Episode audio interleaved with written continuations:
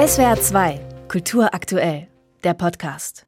Es war ein Samstag, der 7. Oktober. Samstag bedeutet, das Leben läuft in gemächlicheren Bahnen ab. Die Nachricht vom Raketenbeschuss auf Israel löst bei mir noch keine größeren Emotionen aus. Dazu kommt es einfach zu oft vor.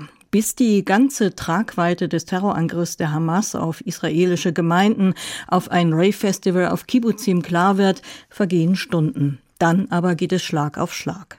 Israel verkündet den Kriegszustand. Im Netz wird der Krieg der Bilder die Welt polarisieren. Tote Kinder im Gaza gegen tote Geiseln in Israel. Pro-palästinensische Demonstrationen in London, Brüssel und Paris. In Deutschland werden sie verboten. Das ist der Moment, an dem ich Orientierung suche, eine Erklärung für das Warum. Warum dieser gegenseitige Hass 75 Jahre nach Gründung des Staates Israel? Ich suche nach Antworten und finde sie in der Fiktion. Ein Roman von Daniel Speck, 2021 veröffentlicht, Jaffa Road. Eine Familiensaga, 670 Seiten lang, die kurz vor der Staatsgründung Israels einsetzt, ein halbes Jahrhundert umspannt und die den Nahostkonflikt aus verschiedenen Perspektiven betrachtet.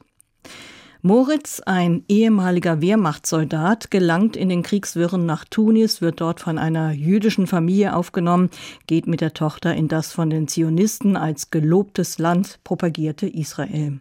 In Deutschland wartet die schwangere Verlobte vergeblich auf seine Rückkehr. Das Ziel der Auswanderer Jaffa, wo seit Generationen Araber ihre Orangenplantagen bewirtschaften. So wie George und seine Familie, die jetzt erleben muss, wie jüdische Immigranten aus Europa und Russland sie erst von ihren Feldern und dann aus ihrem Haus vertreiben. Sie werden zu Flüchtlingen im eigenen Land. Daniel Speck beschreibt in nüchternem Ton das Unrecht, das jüdische Einwanderer an der arabischen Bevölkerung begehen, wie sie die Häuser der Geflohenen plündern, tausende Bauern erschießen.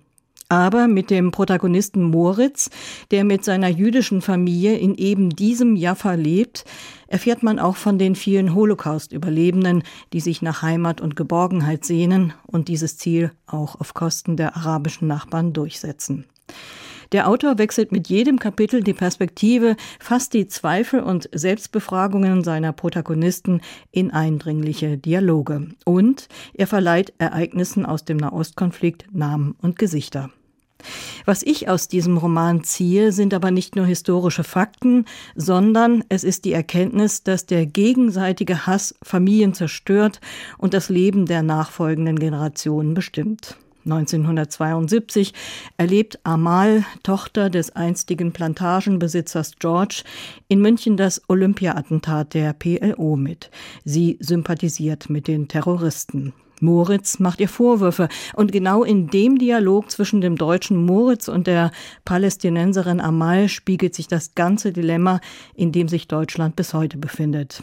Während Moritz auf unsere jüngste Geschichte verweist, die jeden Deutschen dazu verpflichtet, Juden zu schützen und vorbehaltlos zu unterstützen, fragt Amal zurück, gibt dieses Unrecht, das wir Deutsche den Juden angetan haben, den Juden das Recht, ihnen, den Palästinensern, Unrecht anzutun? Es sind Dialoge wie diese, die mir klar machen, es gibt nicht die eine Wahrheit. Wahrheit entsteht vielleicht nur durch gegenseitiges Zuhören und das Respektieren der unterschiedlichen Perspektiven auf den Nahostkonflikt. SWR 2 Kultur aktuell. Überall, wo es Podcasts gibt.